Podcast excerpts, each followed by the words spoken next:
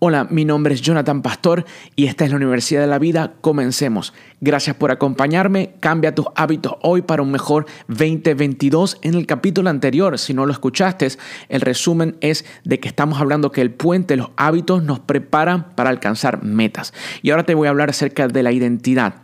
Al final y al cabo, lo más importante de los hábitos es entender qué identidad, cómo tenemos que ser nosotros o qué clase de persona debemos de ser para lograr resultados. Una persona que quiere bajar de pesos 40 libras en los próximos seis meses, ¿qué debe hacer? Por ejemplo, ejercitar cuatro veces al día, comer bien. Es decir, debes enfocarte en la identidad, no en los resultados en esta etapa.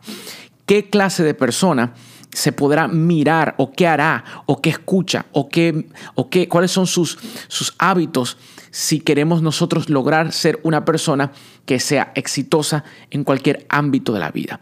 Refuerza la idea de esta identidad cada vez que tú piensas cómo debe ser el comportamiento, la identidad de una persona que es saludable, cómo debe ser la identidad de una persona que es ah, espiritual, cómo debe ser la identidad de una persona que, es honesta, qué es lo que tiene que hacer, a qué hora se levanta, cuáles son eh, sus hábitos saludables para tener eh, un cuerpo que tú deseas mejorar.